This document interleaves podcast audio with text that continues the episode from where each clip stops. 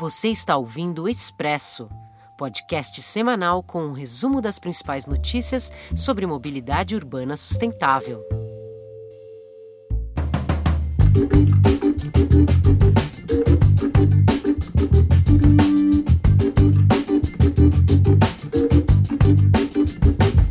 Olá, eu sou Marcos de Souza, editor do Mobilize Brasil, e esta é a edição 19 do Expresso Mobilize, o podcast semanal do portal Mobilize Brasil, que conta com o apoio do Banco Itaú e do Instituto Clima e Sociedade. Nesta semana, que é a Semana da Mobilidade, tivemos uma série de eventos sobre transporte, trânsito e mobilidade ativa. Ontem, junto com a 99, realizamos um webinar sobre os cenários futuros para o uso do automóvel que tende a ser gradativamente afastado das cidades. Mais provável é que os carros sejam compartilhados entre as pessoas de várias formas, desde a simples carona até os sistemas controlados por aplicativos, talvez até com veículos autônomos no futuro, quem sabe. Nossa colaboradora, a jornalista Denise Silveira, comandou a conversa e traz um breve resumo dos debates. Foi um debate em alto nível. O Rodrigo Ferreira, da 99, trouxe vários dados, né? A Verônica Cesoco, da Prefeitura de Dublin, como o compartilhamento dos carros elétricos. A Tamilink trouxe essa novidade, que é um aplicativo de quem tem o carro poder compartilhar com outra pessoa. Então, eu acredito muito que o compartilhamento é o futuro é, a gente poder tirar os carros da rua, né, diminuir o número de carros e diminuir esse impacto no meio ambiente. E o Policy Neto, que é um vereador diferente e que não usa carro oficial, anda a pé, de bicicleta, de transporte público, de carro de aplicativo, falou muito bem essa questão da vontade política, né? O tanto que a gente tem que caminhar ainda para ter uma cidade mais humana, mais é, é, eficiente e mais sustentável. É, muito obrigada, Mobilize, por esse convite e foi um prazer estar com todos. Hoje, sexta-feira, dia 25 de setembro, começa também o Festival Mob Filme 2020, que chega à sua quarta edição, desta vez em um formato online. A redatora Regina Rocha, que adora cinema, conta mais sobre este evento. Todos os anos, o Festival Mob Filme reúne especialistas para debater mobilidade urbana e segurança no trânsito. Mas a parte mais sedutora é o concurso de filmes que já trouxe produções de todas as partes do mundo. Em 2020, por causa da pandemia, não teremos aquele calor humano, mas o festival está bem forte, como nos explicou o diretor do Mob Filme, Eduardo Abramovay. Esse ano nós recebemos 90 filmes classificamos 42, vamos ter três sessões de cinema nos dias 9, 10, 11 de outubro. Antes disso, nós vamos fazer oito lives. Na segunda-feira, nós vamos discutir o fascínio do automóvel, como que o automóvel criou esse tamanho, esse status, esse poder na sociedade. Vão estar presentes o Sérgio Aveleda, um candidato a prefeito da cidade de Buenos Aires, que é dirigente da América Latina do IVM. Vai estar presente o Carlos Gansa, que é um cara de origem do automóvel, mas que é um, um, pesquisador, um estudioso do assunto, e o Mário Andrada, que é um grande jornalista que vai estar coordenando tudo, tudo isso. Então, eu convido todo mundo a assistir as lives. É só entrar no site do Mobfilme, www.mobfilme.com.br. Então, as lives estão todas lá. E convido todo mundo também a assistir as sessões de cinema nos dias 9, 10 e 11 de outubro. Eduardo veio do automobilismo esportivo e explica que decidiu criar o festival quando descobriu a enorme letalidade do trânsito no mundo e especialmente no Brasil. Eu faço o Mob Filme, Festival Brasileiro de Filmes sobre Mobilidade e Violência de Trânsito. Então, vou contar para vocês como começou o Mob Filme. No fim dos anos 90, começo dos anos, anos 2000, eu morava no Rio de Janeiro, trabalhava na TV educativa, fazia lá o programa Quarto Poder. E conheci um pessoal chamado Anjos do Asfalto. Os Anjos do Asfalto eram dois médicos que faziam cobertura de acidentes, faziam atendimento de acidentes na Via Dutra, porque não tinha cobertura. Se tivesse um acidente, tinha que chamar de uma cidade próxima. E aí eu comecei a ver o outro lado da, da moeda. Eu, eu sou de uma origem suspeita, eu fui rato de Interlagos, eu fui criado com carro de corrida.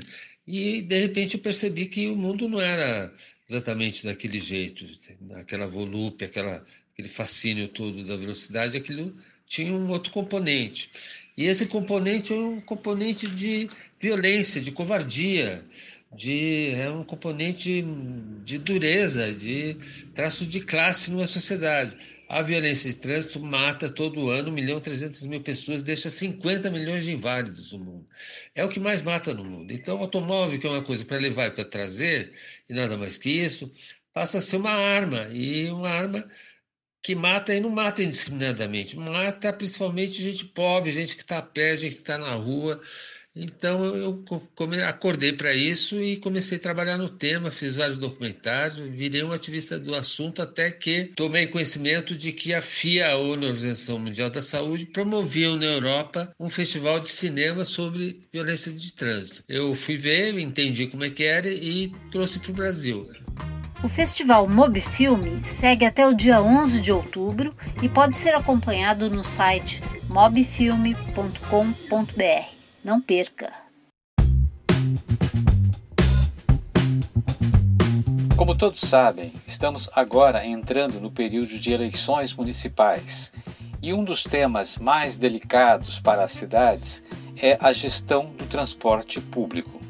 Nesta semana, acompanhamos o lançamento do livro Tarifa Zero A Cidade Sem Catraca, trabalho feito a várias mãos por uma equipe, sob a coordenação do engenheiro Lúcio Gregori, que é considerado o aspas, inventor desse conceito aqui no Brasil. Lúcio chegou a propor um sistema de gratuidade quando era secretário de Transportes na gestão de Luiz Erundina, em 1990 mas a proposta era muito avançada para a época e não vingou por conta de um certo conservadorismo na imprensa e na Câmara Municipal Paulistana. Para saber mais sobre o livro, fomos conversar com o próprio Lúcio Gregori.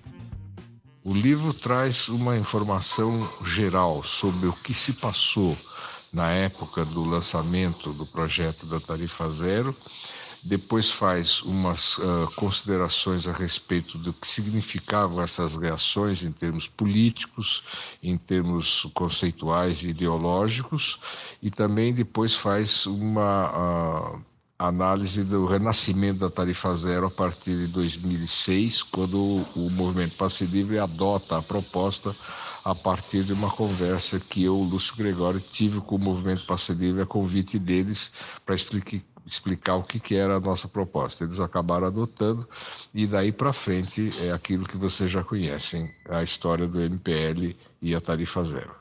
O livro custa R$ reais a unidade, mas agora na, na fase de lançamento está custando R$ reais.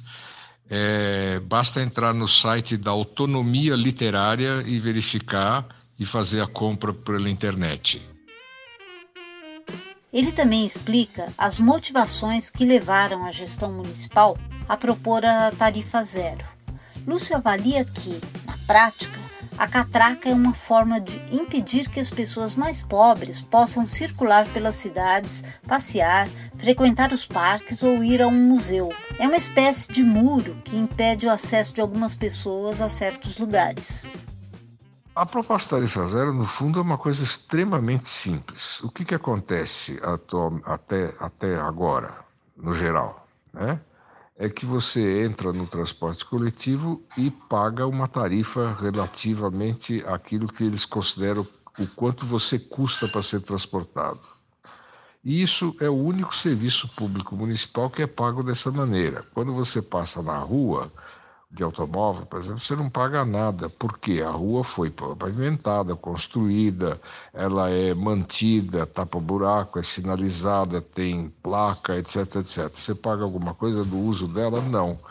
Quando vem o caminhão de lixo e coleta seu, o saco de lixo da sua residência, você não paga nada na hora.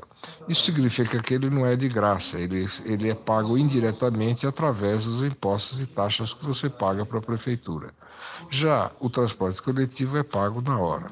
Isso não é só por causa do, do, do, volume de dinheiro envolvido, é também porque a tarifa desempenha um papel estratégico em nossa sociedade, que é a de impedir que as pessoas se movimentem na quantidade de vezes que podem e desejam se movimentar na cidade, sobretudo aqueles de mais baixa renda, ou seja, quando muito vai ao trabalho e volta e olhe lá.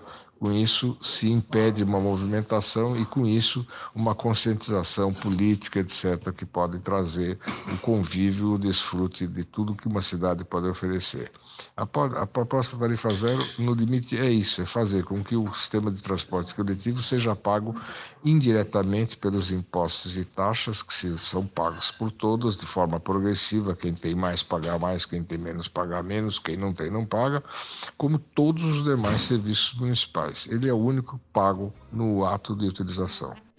O ex-secretário de Transportes de São Paulo lembra que mesmo a cidade de Los Angeles, a meca do automóvel, está propondo a adoção da tarifa zero como forma de reduzir a poluição e os congestionamentos gerados pelos carros.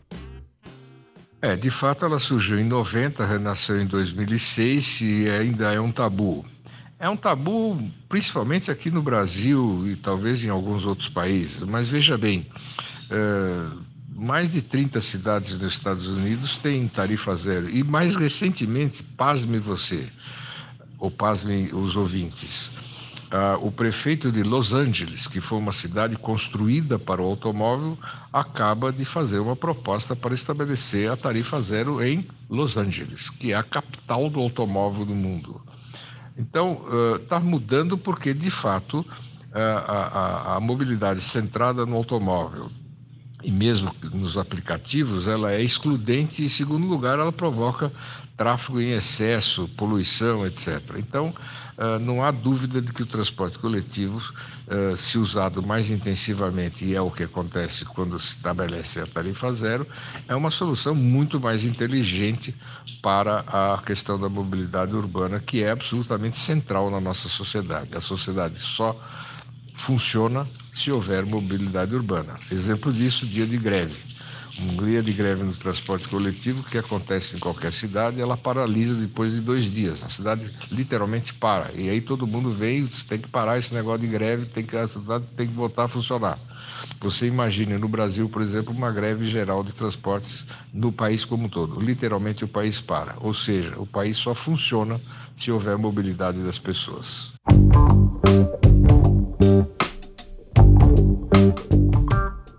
Ainda nesta semana foi lançada a campanha Mobilidade Sustentável nas Eleições, uma atividade que pretende influenciar os candidatos nos mais de 5 mil municípios brasileiros para que as novas gestões municipais deem prioridade ao transporte público, ao uso da bicicleta e à caminhada como forma de transporte nas cidades. Para participar e saber mais, acesse o site Mobilidade nas Eleições www.org.br.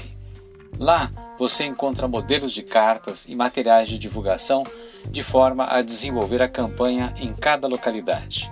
Anote mobilidade nas eleições.org.br.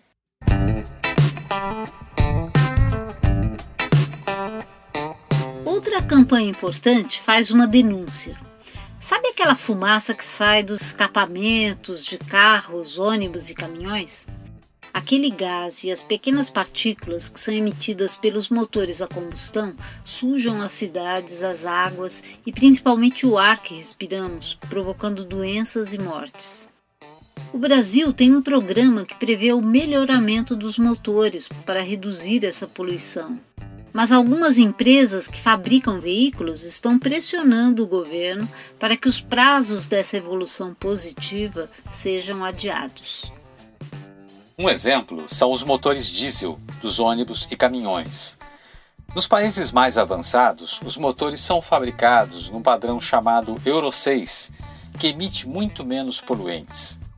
Mas por aqui, as empresas de veículos ainda estão produzindo os motores do padrão Euro 5, que já é considerado uma espécie de lixo tecnológico por especialistas em poluição.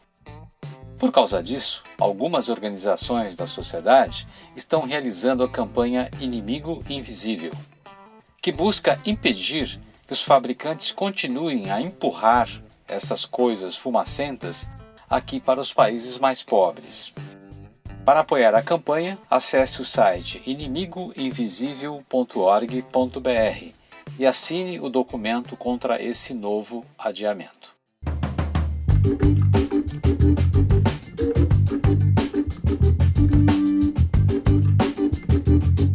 Você ouviu o Expresso, podcast semanal do Mobilize Brasil. O Expresso é produzido por Marília Hildebrand, Regina Rocha, Rick Ribeiro e Marcos de Souza, além da locução luxuosa de Mariana Amaral, que faz a vinheta de abertura. Para saber mais, acesse o site mobilize.org.br. E se quiser mandar alguma sugestão um elogio ou mesmo uma crítica, educada, é claro, envie um e-mail para mobilize.org.br. Se preferir, mande pelo Twitter no arroba portal Mobilize. Até a próxima!